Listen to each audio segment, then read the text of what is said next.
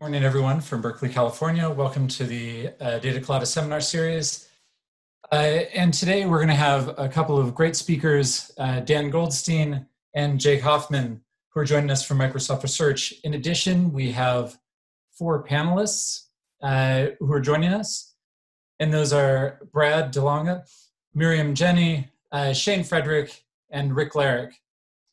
In addition, we will have uh, Uri Simonsohn, and Joe Simmons with us today. So uh, I will give the floor to, to all of them once all of our technology gets settled uh, and we can listen to their presentation.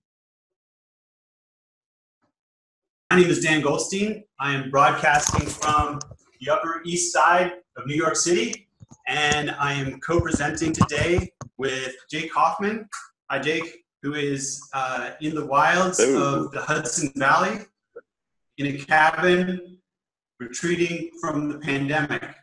There is a poll that you will see on the screen at the top pollev.com slash Dan Goldstein 941. You can go there right now. You can load that up in advance, and at some point during this talk, there will be a poll that you can participate in, and we can uh, send you the results after the the talk today.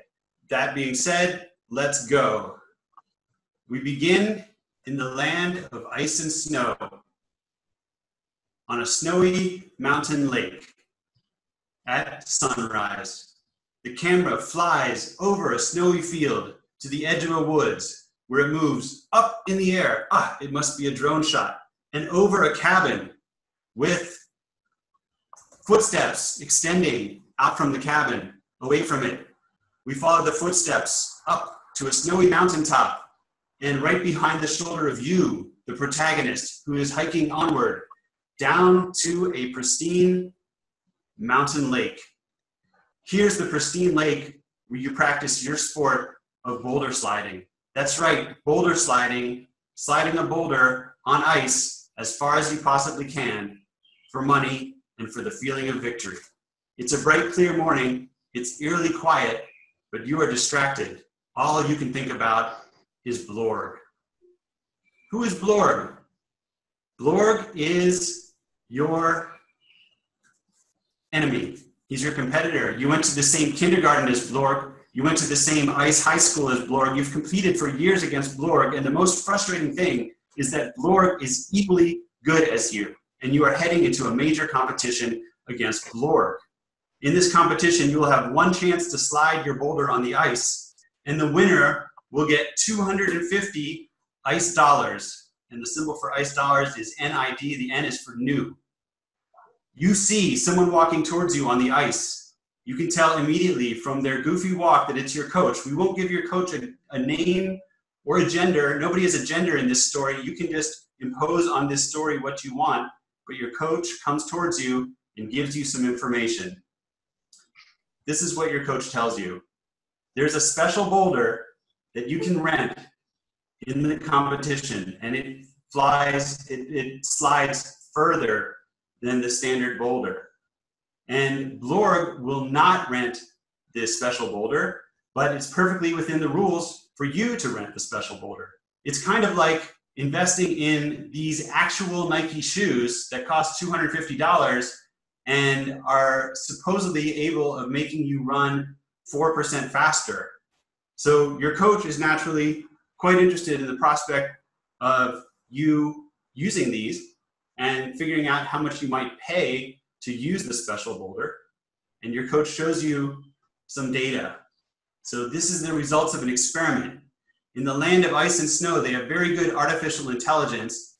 They built a robot that throws exactly like you, which means exactly like Blorg, and this robot slid a boulder a thousand times, slid a standard boulder a thousand times in a control condition, and a thousand times in a treatment condition. And this was the results of the experiment. Here we see the average sliding distance, the mean in each condition, and error bars representing two standard errors around the mean. Many of you psychologists are used to one standard error this is two, so think about that. And then the question is, what is your chance of winning the competition against Blorg? what's the probability?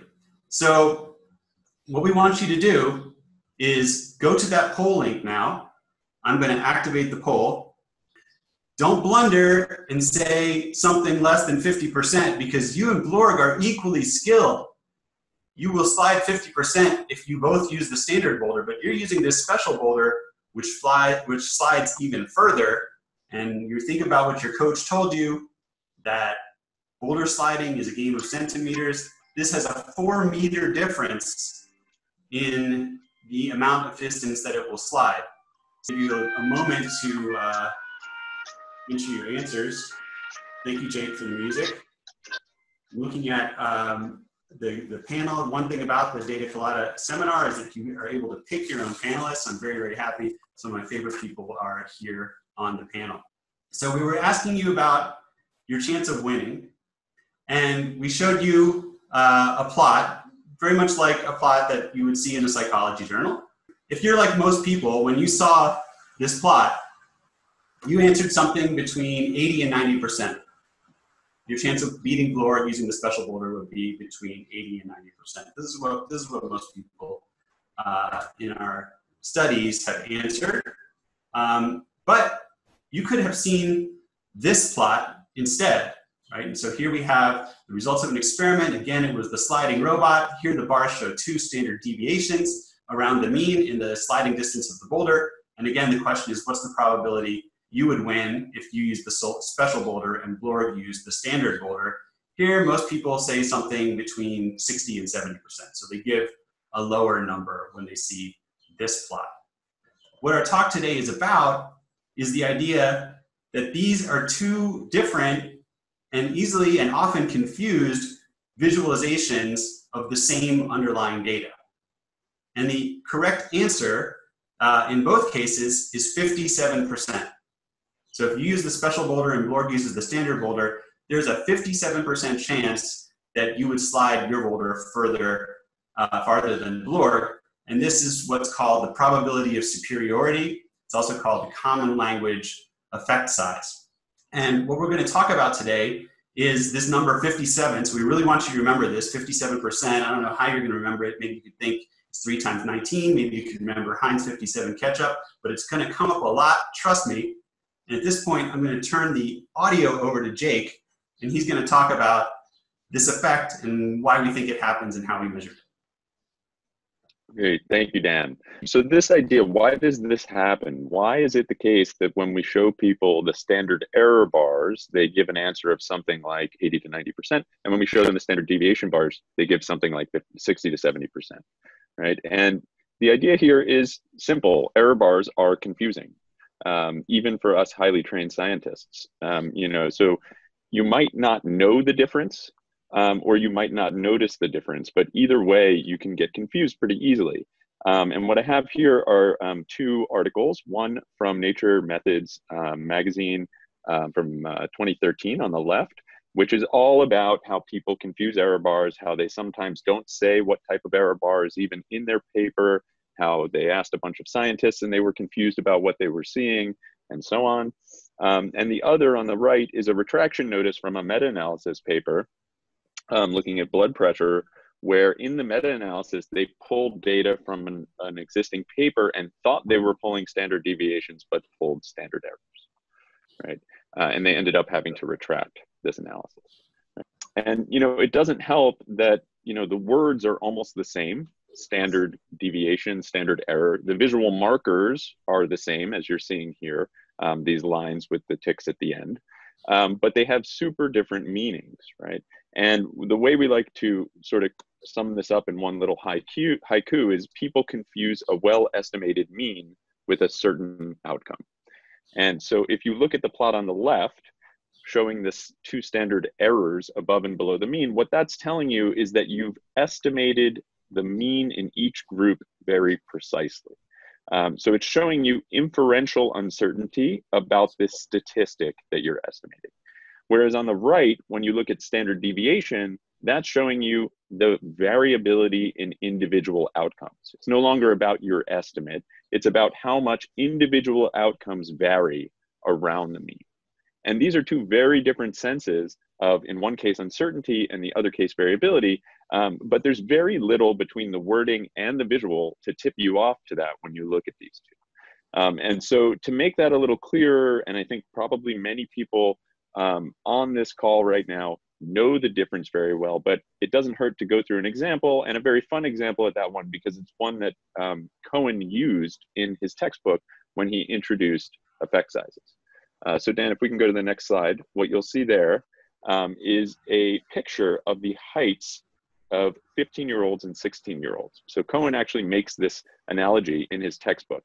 Um, he says, imagine that you have the full population pictured on the left um, of 15 year olds who have an average height of 170 centimeters and 16 year olds who have an average height of 174 centimeters. So they differ by four centimeters. The standard deviation in both groups is 15 centimeters. So if we compare that difference, the mean difference of four centimeters, to the standard deviation of 15 centimeters, that's about a quarter of a standard deviation, about 0.27 um, standard deviations difference between the means, and that's Cohen's D measure. It's how many standard deviations apart are the means in each group.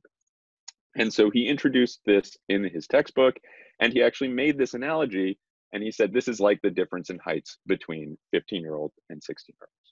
Um, and as Dan mentioned, that 57% number is going to come up a bunch in the talk. Um, it turns out this is exactly the number in Cohen's textbook. There, if you were to randomly sample one person from each of these groups, there's a 57% chance that the randomly selected 16 year old would be taller than the randomly selected 15 year old. So that's what we mean by the probability of superiority. So Cohen's D and probability of superiority are two different measures of effect size that have to do with the underlying distribution where we know the full population, we would be able to compute those things. Of course, we never get to know that full population. So let's imagine what would happen if we instead sampled some data from. Let's say we took a sample of 25 people and we computed the means and two standard errors above and below the means in each group. We might get something like this. This is an actual real sample. I ran a simulation just to make sure I didn't mess anything up. Um, and what we would do is maybe visually look at the overlap between the error bars. Keep in mind, these are 95% confidence intervals, so two standard errors above and below. Um, and we might do something like a t-test and we'd get a p-value of 0.59, which would tell us that, you know, we can't easily sort of reject the null that these came from the same distribution. So being good scientists, we might know that we need a bigger sample size. Maybe we up this to 100 people and we take our sample uh, and we might get something like this, um, in which case, uh, you know, now we get a p-value of about 0.03. Um, and so we can say, well, it's reasonably unlikely to see this data under the null. Um, but, you know, maybe we're super, super great scientists and we up our sample size even more. We go for a sample of 400, right? And now we get a super tiny p-value, um, super duper unlikely that we would see these data under the null where the means are the same um, and very, very tiny confidence intervals um, on, on both of these estimates, right? And so as we add more and more data, we see our error bars shrinking.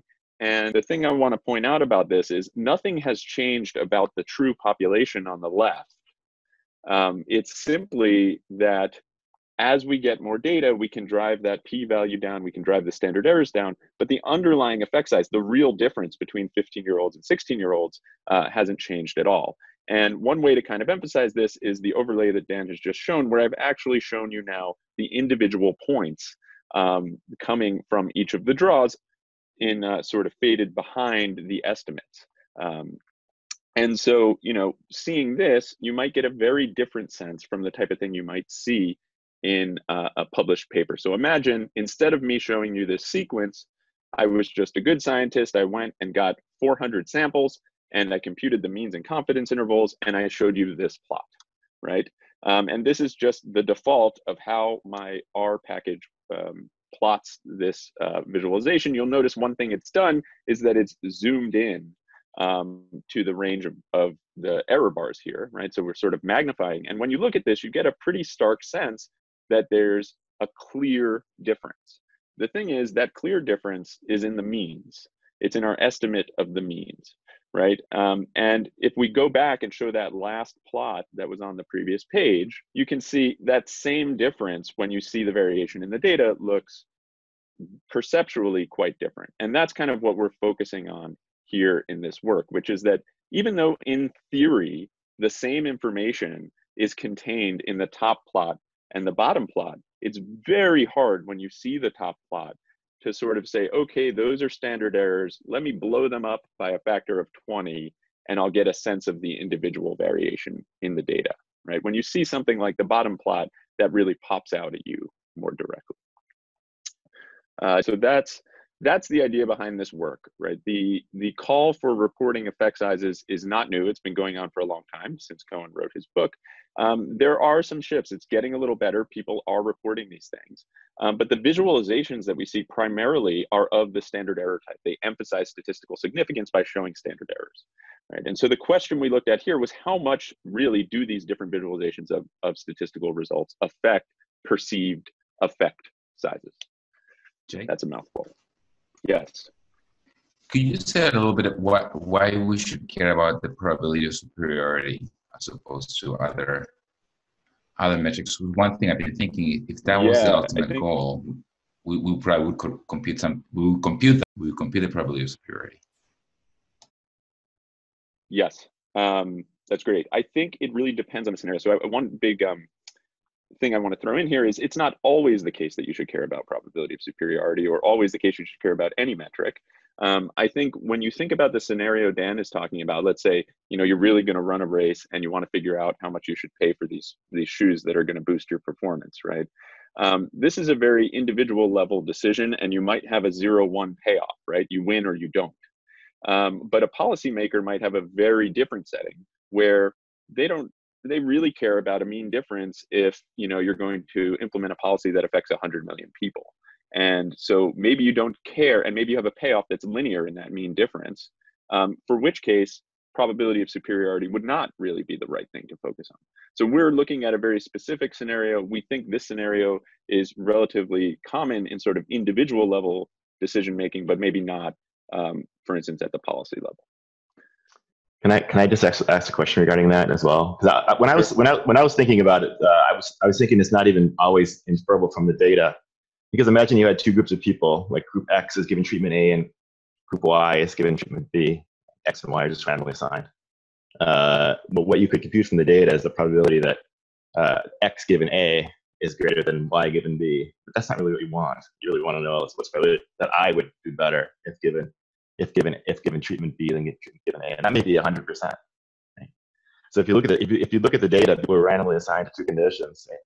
You would you would infer from the data that the probability of superiority is 51 percent, but the real probability is 100 percent because treatment B is just better uh, than treatment A, and there's a whole bunch of other things that also affect longevity. For example, gene genes, gene-person interactions, lots of other things. But I don't think you actually can even, in many cases, even can compute it from the data. You couldn't know it.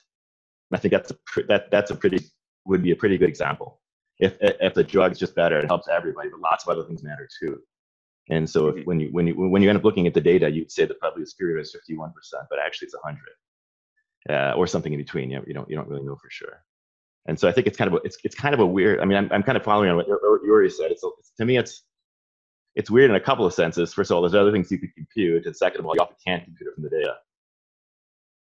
Interesting. Um, I think it may fall in, you know, a category of questions about, you know, effect sizes more generally. Um, it may have to do, Shane, if I'm understanding, maybe it has to do also with uh, sort of the quality of the randomization, for instance. No, I'm assuming No. perfect. ran- I'm assuming perfect randomization. Uh, everybody's like we got like a huge we a huge bunch of people are randomly assigned to two conditions, and you give one and you give one group A and you give another group B. There's variability, of course, because things matter other than what they're given, right? People live long or short for all sorts of reasons, including the drug that they're given. And if you look at the data, you'd say there's a 51% chance of superiority. But I don't really care about the probability of someone else given a different drug versus me. I care about the probability of me given one drug versus the other drug, and that might be 100%, right? We don't know. We can't. No, you don't know. But if you're trying to facilitate a decision to buy these shoes or not, you also don't know what the interaction between you and the shoes is going to be, right? It could they could hurt you, they could help you, but you're just trying to make some decision here and figure out what to expect. It also correlates. All these things like hang together, right? So Cohen's D, probability of superiority, number needed to treat, number of standard deviations you can expect to move on average. They all do hang together. So while you could, you know, find faults with individual ones of them. They certainly vary proportionally with the um, effects that we expect to see with our bare eyes in the real world when we implement these treatments. But I agree, yeah, you're not, if you're omniscient um, and you kind of know how each person's going to sort out, then you don't really need to like read these popular press articles and figure out if green tea is going to like make you live longer or whatever. Hey Dan, this is Rick. Uh, you just mentioned number needed to treat, and I find that a kind of intriguing statistic. Um, do you want to give a thumbnail sketch of it? Because I think it also might be a more useful tool for explaining the benefit of an intervention. So, in the interest of time, I'll just refer people to Kristoffer Magnusson's Cohen's D calculator, um, which is this amazing online website that lets you move two normal distributions apart and shows you how probability of superiority number needed to treat and so on vary and also offers good explanations of what those things mean. But in certain contexts, given certain assumptions, it's the idea that uh, you'd expect to see like a uh, marginal person uh, in the treatment group have a different outcome than somebody in the control group. So if it's like being cured from a disease, you might need to treat like 100 people before you expect to see one uh, who's actually cured from the treatment. All right, Jake, I'll hand it back to you. Okay, great. Um, so what I'm going to do is just more carefully walk us through. Uh, in a sense, you just did in the poll, uh, you know, a version of the experiment that we had thousands of mechanical Turkers do. Um, but what I'm going to do is just uh, walk this through a little more slowly so you have all the details. But if you remember the punchline um, from from what Dan presented, uh, I'm just going to give you the more detailed version of that. So uh, we did an online study on Mechanical Turk um, we randomly showed people this we showed people this narrative and randomly assigned them to see either the standard error or the standard deviation condition um, and then we measured two things how much they were willing to pay for that special boulder that special piece of equipment um, the analog of the nike shoes and um, what they thought their probability of winning was if they used it. And that's the poll question that everyone on the call answered earlier. Um, we, uh, we are big fans of aspredicted.org, um, so we have pre-registered everything there. Um, and as I said, these all involve thousands of people. Let me walk you through the different screens that these folks saw on the experiment. The first screen told them that they're in this sliding competition. Uh, they will get 250 fictitious ice dollars, and that there is a special boulder that they and only they can rent that tends to slide farther than the one that their arch nemesis Blorg is going to use. Um, and so we tell them we, we want to know how much you're going to pay for this thing you'd be willing to pay. But first, we're going to give you some background information. So here's the first bit of information we give on the next screen um, which is about the average sliding distance of the standard boulder. We give everything in frequency framing. So we say the past thousand times when you've slid this boulder, it's gone 100 meters. We tell you about the variation in your sliding distance. So we tell you that you know 95% of your throws go between 70 and 130 meters evenly distributed um, on both sides and then we give you some uncertainty in estimating your true average we say we think your average based on this data is 100 um, with a 95% confidence interval of 99 to 101, and we explain what this confidence interval means. And then we re-emphasize the point that you and Blorg are identical when you're using the standard equipment. They click through to confirm, go to the next screen, and this is where they see the visualization. So we tell them about the special boulder. We say, here is a picture that describes exactly what the special boulder has been uh, observed to do, um, the average distance is um, between 103 and 105 with a mean of 104, right? And that's our 95% confidence interval. And again, we repeat that explanation and point them to the graph to take a look. Then they get a slider down at the bottom that says, what's the most you'd be willing to pay? That slider's initialized over to the right. They have to move it. Even if they move it and move it back, they have to move it in order to continue. And we parrot back uh, a sentence that says, you know, this indicates you're willing to pay so much for the boulder. They click through. Then we ask them the analog of the question you all answered earlier. Uh, we do it in a frequency framing instead of a probability framing. So if you were to compete 100 times where you had the standard boulder and Blorg had the standard boulder, what's your best estimate of the number of times you would win? This was essentially an attention check. We want people answering 50 here because we gave them many reminders that they're equally matched with Blorg. Um, and then down below, we say, if you had the special boulder and Blorg had the standard boulder, what's your estimate of the number of times you would win? And again, they answer there and submit. And that's the end of the experiment, very simple. The other condition they could have seen was the standard deviation, in which case the graphic changes and the description, uh, instead of saying this is the uncertainty in your average distance, it says this is the variation in your distance. So those are the conditions. Dan, drum roll, here are the results. So we have lots of meta thinking to do because I'm going to show you plots with standard errors about people seeing standard errors. So let me walk through this very carefully. The punchline, if all the language is confusing, is that people are willing to pay quite a bit more for the treatment when they see the standard error visualization. So on the right, what you're seeing is that people paid an average of 80 some odd dollars when they saw the standard error visualization. And on the left, when they saw the standard deviation visualization, they paid 56, $57, something like that. Now, this plot is showing 95% comp, uh, sorry, one standard error um, above and below the mean. Um, from that, you can see the p-value is very small. It's very unlikely um, that uh, you know these willingness to pay distributions are the same. Um, it's very unlikely we'd see this data if these um, uh, distributions were the same. It would be a little dishonest in a talk about showing outcome variability for me to quote this as the plot that you see. Instead, Dan, if you click through, um, what we have here are the standard deviations in willingness to pay, right? And so kind of the point of our paper is that if we show you this version of our results, you'll probably think they're less impressive than if I show you the previous version. And yet most of us print papers with the previous version, right? Um, this corresponds, by the way, to a Cohen's d of about 0.42. Um, we are well aware that Cohen's d is very hard to estimate and that our friends at Data Colada have many issues with estimating effect sizes in the lab. We're going to brush those under the rug for the second. We can talk about them after maybe. Um, but I, we think that even just seeing this version of our results, sort of camera A, camera B, standard errors, standard deviations, makes a big difference in how you receive this information.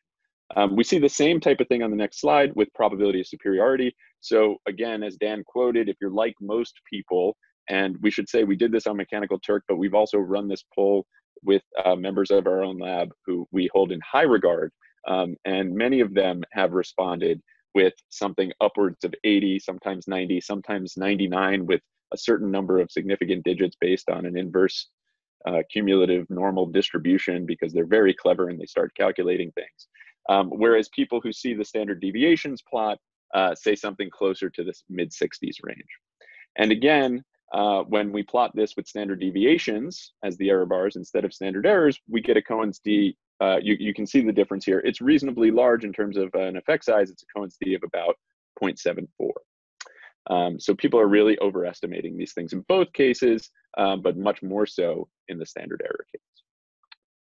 Dan, if we can go to the next slide. Um, we did a bunch of other things. Um, because of time constraints, I'm going to zoom through these other things. The first thing we did was to say, well, maybe if you show people these standard error plots, but in the text you mention the standard deviation and you've got all this information in the caption, you know, maybe that mitigates the effects. It turns out uh, that doesn't work, unfortunately. It doesn't really move people very much. Um, we also tested sensitivity when we showed them this the boulder we had one that was sort of a small effect size that moved you four meters. We had another that was a large effect size that moved you 16 meters on average.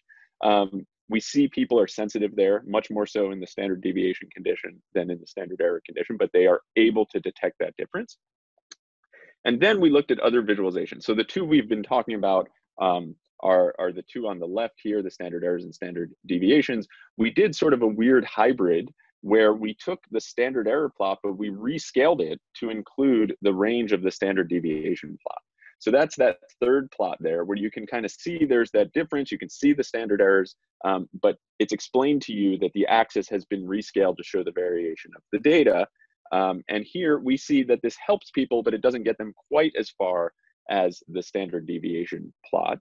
Um, maybe the more interesting one, and this is a, a really great innovation from our co-author, Jessica Hullman, which she called calls hops or hypothetical outcome plots, is to use the power of animation. It's an animated GIF, which is hopefully coming through on Zoom, uh, where you're seeing random samples drawn from each arm, and you can directly compute something like a probability of superiority by just looking at how often the bar on the right is higher than the bar on the left.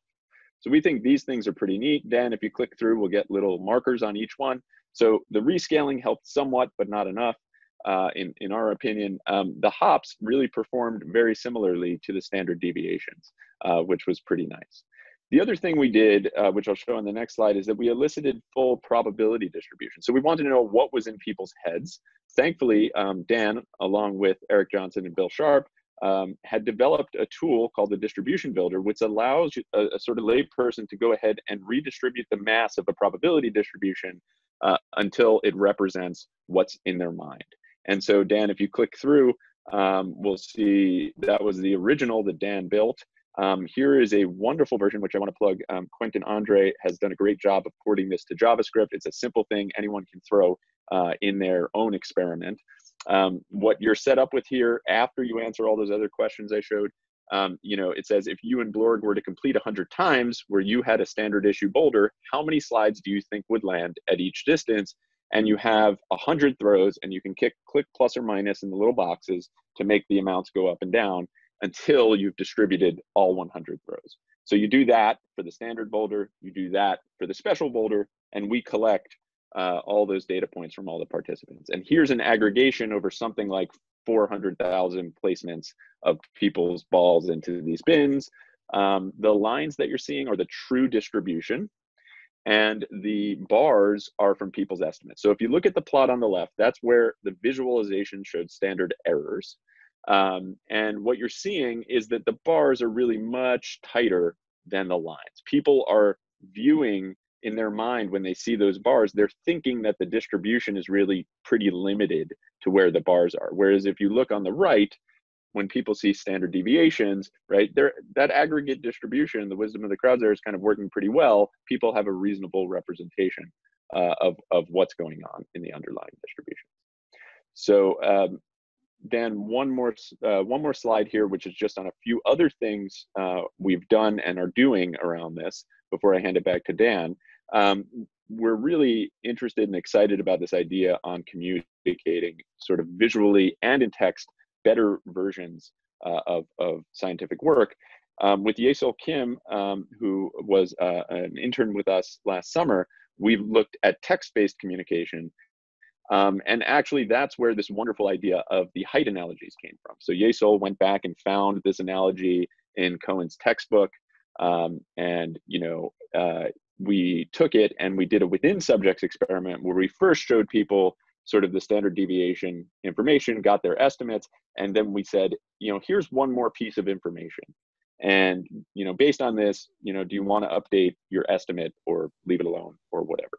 Um, and so if you directly tell people probability of superiority, so over here um, in this very top uh, magenta sort of bar, um, when we show people this extra bit of information, we're saying if you were to play 100 times, you would win 57. That's the probability. We're giving them the probability of superiority, and we're asking what they're willing to pay. Um, it cuts their error in willingness to pay relative to the normative value in about half. And if we show people the um, height analogy, saying this is, you know, the special boulder would beat the standard boulder about as often as a randomly selected 16 year old is taller than a randomly selected 15 year old among, among American women, we get a very similar error reduction. Um, this is, uh, we tried a bunch of other things, including telling people variance directly, um, giving them a weather analogy, like how often February 15th would be warmer than January 15th in a given city, um, and we looked at categorical statements about whether there was a small, medium, or large difference.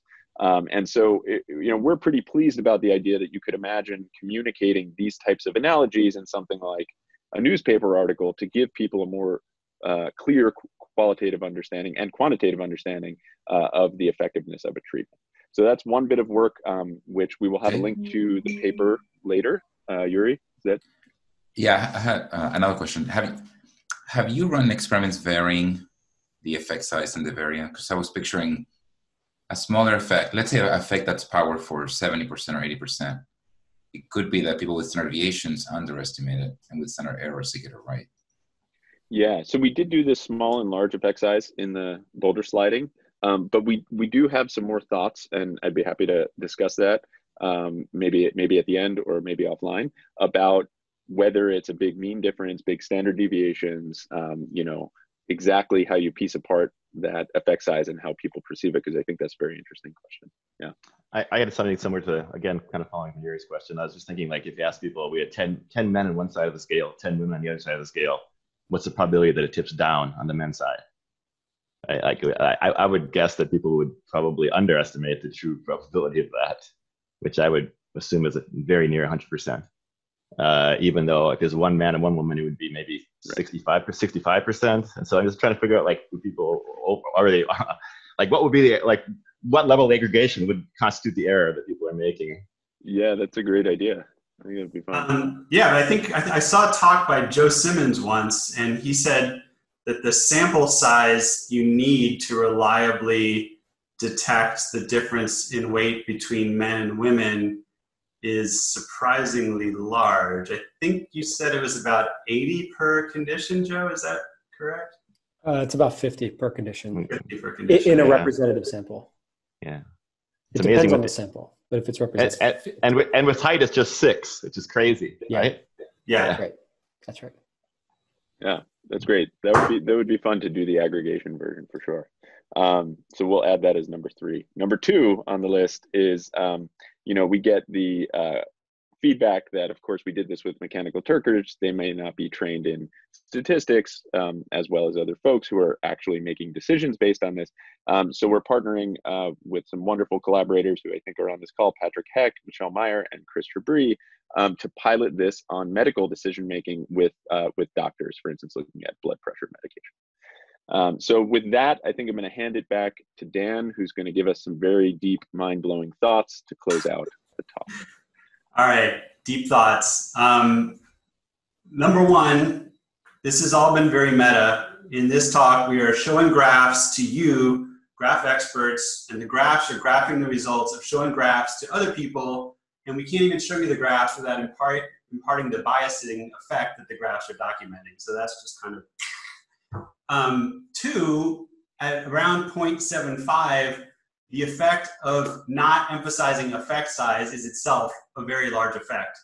And of course, there's an incentives issue here in science. We always want to make our results seem very uh, impressive, uh, except when we're trying to like downplay the difference between things. But it's there's a lot is at stake in the sense that like that is a really big effect size if we if we chose the other uh, visualization which leads to the next point, which is that it is a tough choice between these two ways of showing your results. The uh, one on the left, no matter how well, whether you know the difference between standard errors and standard deviations or not, uh, the one on the left kind of makes me feel like it's a very large effect, and the one on the right makes me feel like it's not such a big deal. Um, even though normatively I know that uh, they're both the same difference, it's kind of a sad Necker cube in which I can't really hold both in my mind at the same time. And I kind of wish that there was a representation that would let me appreciate both at once um, without kind of exaggerating one and discounting the other. Luckily, there has been some research that we found in the literature, and by the literature, I mean Twitter, uh, in the past few days since we've been talking about this talk, that people are coming up with um, hybrid representations that try to take all of these things into account. Um, we're uh, friendly with Matt Kay, who is a scientist of the computers, and I recommend you look at the work of the scientists of the computers uh, because they're doing a lot of really groundbreaking stuff when it comes to building new visualizations. And Jake and I are eager to start testing these visualizations on the Blorg problem and similar problems to like look at how these visualizations change people's uh, perceptions of these proxy measures. Um, uh, the common language effect size, which is another word for probability of superiority. You remember a few slides ago that Jake showed, it really did have the biggest effect on people getting, on getting people to drop their willingness to pay. Um, and so there is a lot of promise, um, as, as previous psychological literature has shown, to using uh, probability of superiority as a measure. One last thing I just wanted to leave with this um, chart, maybe somehow brought on by the, the Reformation uh, movement that uh, the Data Colada folks had, had a hand in starting. This is from the appendix of the Nosek et al. 100 whatever author uh, Many Labs project. in which uh, about 100 psych science articles uh, were replicated by many labs each. Um, and uh, the original horizontal axis in this chart is R, uh, like the, as in the correlation coefficient, which you can convert to Cohen's d. Here I've converted to probability of superiority because I think it's superior. Um, and you can see something really interesting that um, if you look at the original studies that they were published, if you take like the median one, I know people aren't, it's hard to read CDFs, but here the, the horizontal red line is showing like the median of the distribution, and then you drop it down to the axis, you can see that back in the day, when you were reading these studies, um, the median probability of superiority you would have read off that Cohen's d of these published studies was about 70%. So you would think that if you did one of these treatments in your classroom, and you picked one kid here and one kid there, and you gave one the treatment, you, you have a 70% chance of your demonstration, uh, you know, working in the sense that the, the, the treatment kid would uh, have a higher score than the, the other kid. When these studies were carefully pre-registered and replicated and measured very, very carefully, we get the curve on the left. And so just to make that a little bit easier to read now, we look at the dark dots on the left, we see that the median study of these same studies, when they're carefully, carefully, carefully replicated, has a probability of superiority of about 57%. That's the median of these uh, studies that were chosen to replicate. If you look at the lower left corner there, you can see only two of the studies, as they were originally published, were published with an effect size of lower than 57%. Right? So it's, I mean, there could be some selection bias in which studies they chose to replicate, but it's interesting because we see when you really rigorously replicate these studies, about half of them have uh, a probability of superiority of 57%, which means about half of them have a Cohen's d of about a quarter. And so that's um, something that I think we should keep in mind uh, for what we should expect from uh, representative psychological studies, given that these ones are representative.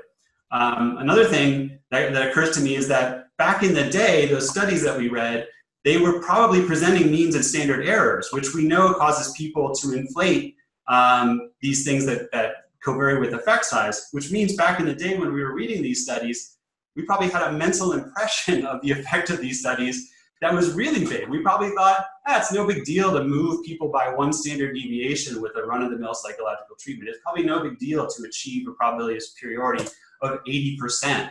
And then when we do these things in the classroom and we find that they don't work about 80% of the time, we start to realize, oh, it's not just pre-registration and uh, file drawer issues and generalizability that like lower effect size. There's this other thing is that we might have this mental uh, view that effect sizes are bigger than they are anyway in terms of what effect we would expect to get to the real world. Even if you're in a really good environment for generalization, even if you are looking at studies that have been really well done um, and there's no file drawer or whatever, we might just um, have uh, illusions about how big these things are in terms of probability of superiority. So wrapping up, I think it's easy to overestimate the probability of superiority when you're looking at scientific results, um, especially when you're showing means and standard errors.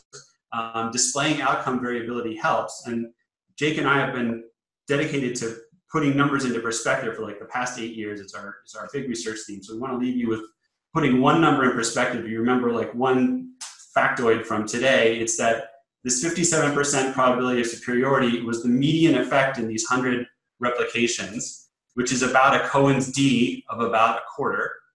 And it's the probability that a 16 year old is taller than a 15 year old. So when you're reading an article, if it is like the median of these uh, psych science articles, the effect there is probably something like that somebody in the treatment group would be uh, have a higher score than somebody in the control group about as often as a 16 year old would be taller than a 15 year old. I want to give credit to our RAs who helped with the programming and running these, running these experiments when they were at Microsoft. Will Kai, now at uh, Stanford, Management Science and Engineering. Jenny Allen is now in the marketing department at MIT. Also want to credit the photographers who uh, Creative Commons licensed the pictures that I used there in the beginning and uh, open it up to questions and providing these links to the papers right here.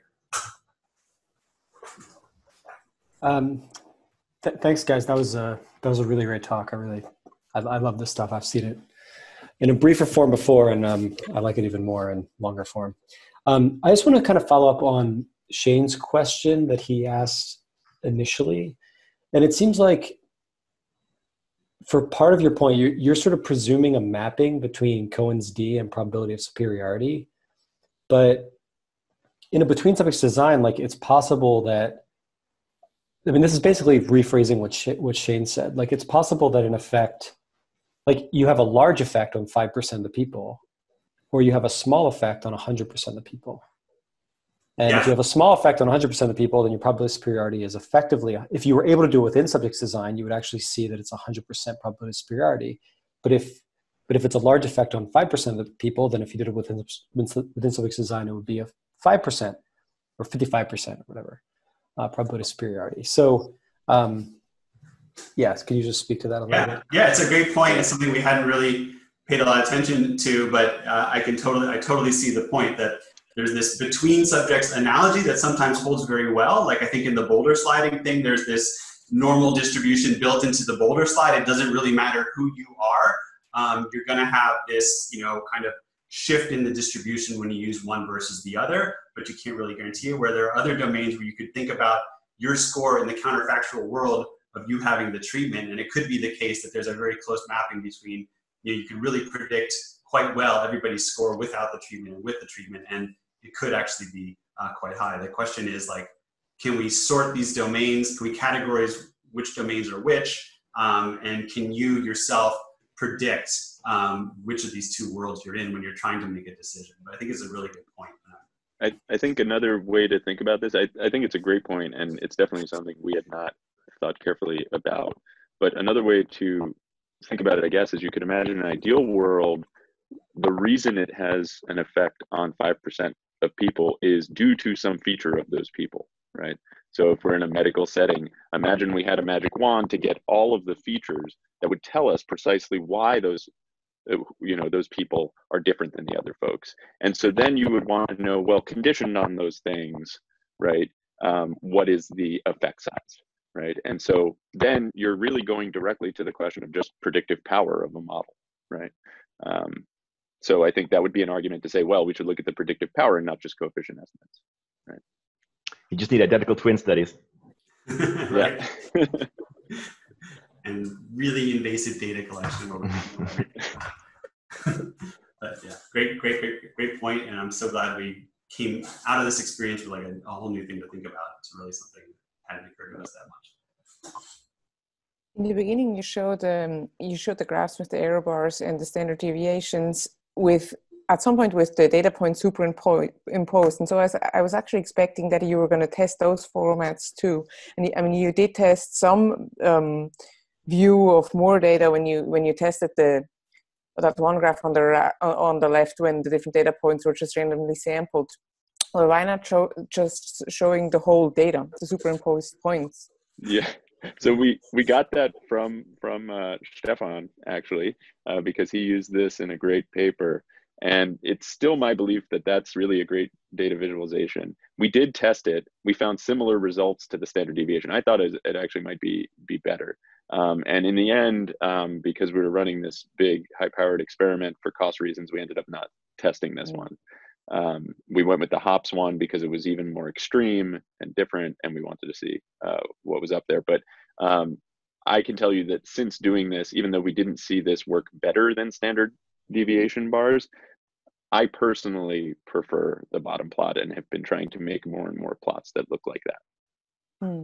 Yeah, super question. Almost ESP. I'm kind of responsible because Jake was very much in love with the, uh, the plot that was there, and I was like, guys, we're we're running like 3,000 subjects already. We have to like start cutting some of these plots that we want to uh, test. Um, but I think that would definitely be the next one that we do test.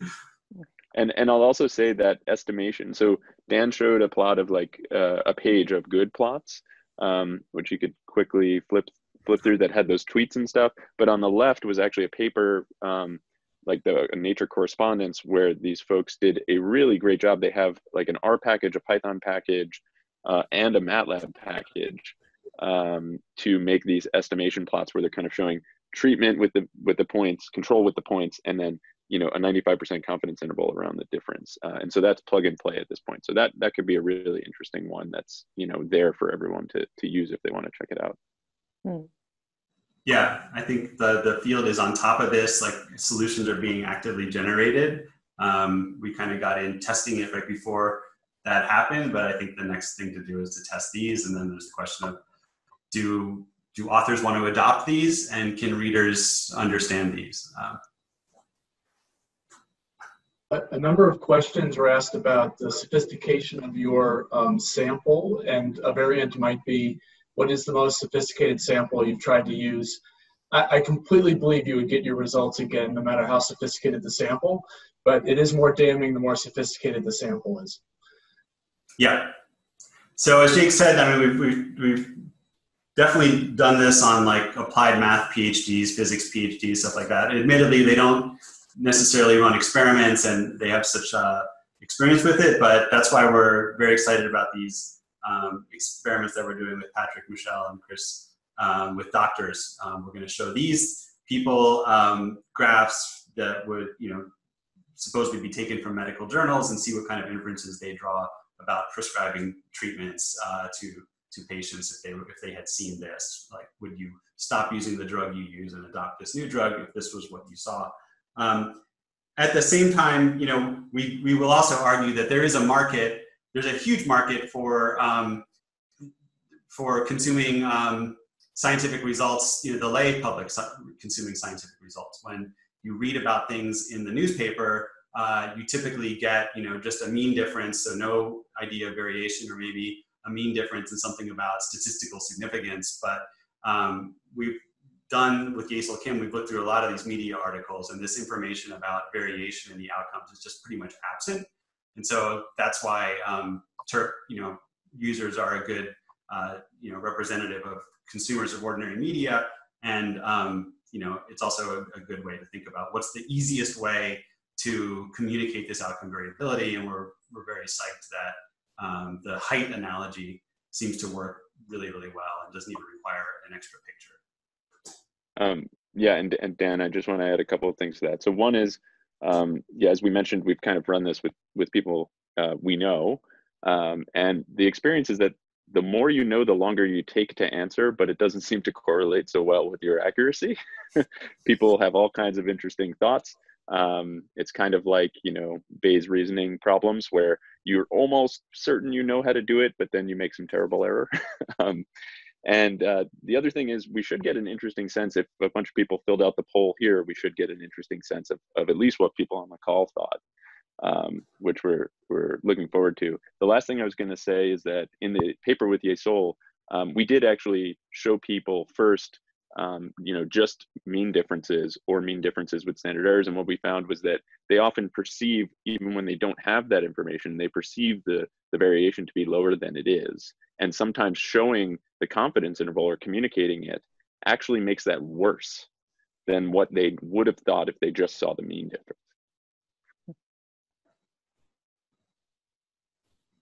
Should we, should we call it a day since it's uh, 57 minutes after the hour? That's good. Um, you guys were great. Thanks so much for for spending time with us, and thanks to the audience for sending in all those questions. Just as a reminder, all of those questions, even if they weren't answered, will be available to Dan and Jake after this. So uh, they will be heard even if uh, they weren't voiced. Um, and in addition, uh, we've recorded this this video, and it will be posted as well. So uh, if you want to come back and relive the memories, uh, you can do that then as well. So thanks to uh, Dan and Jake, and to all the panelists, and hope to see everybody again next week. All right, bye. Thanks, everyone. Thank you, everyone.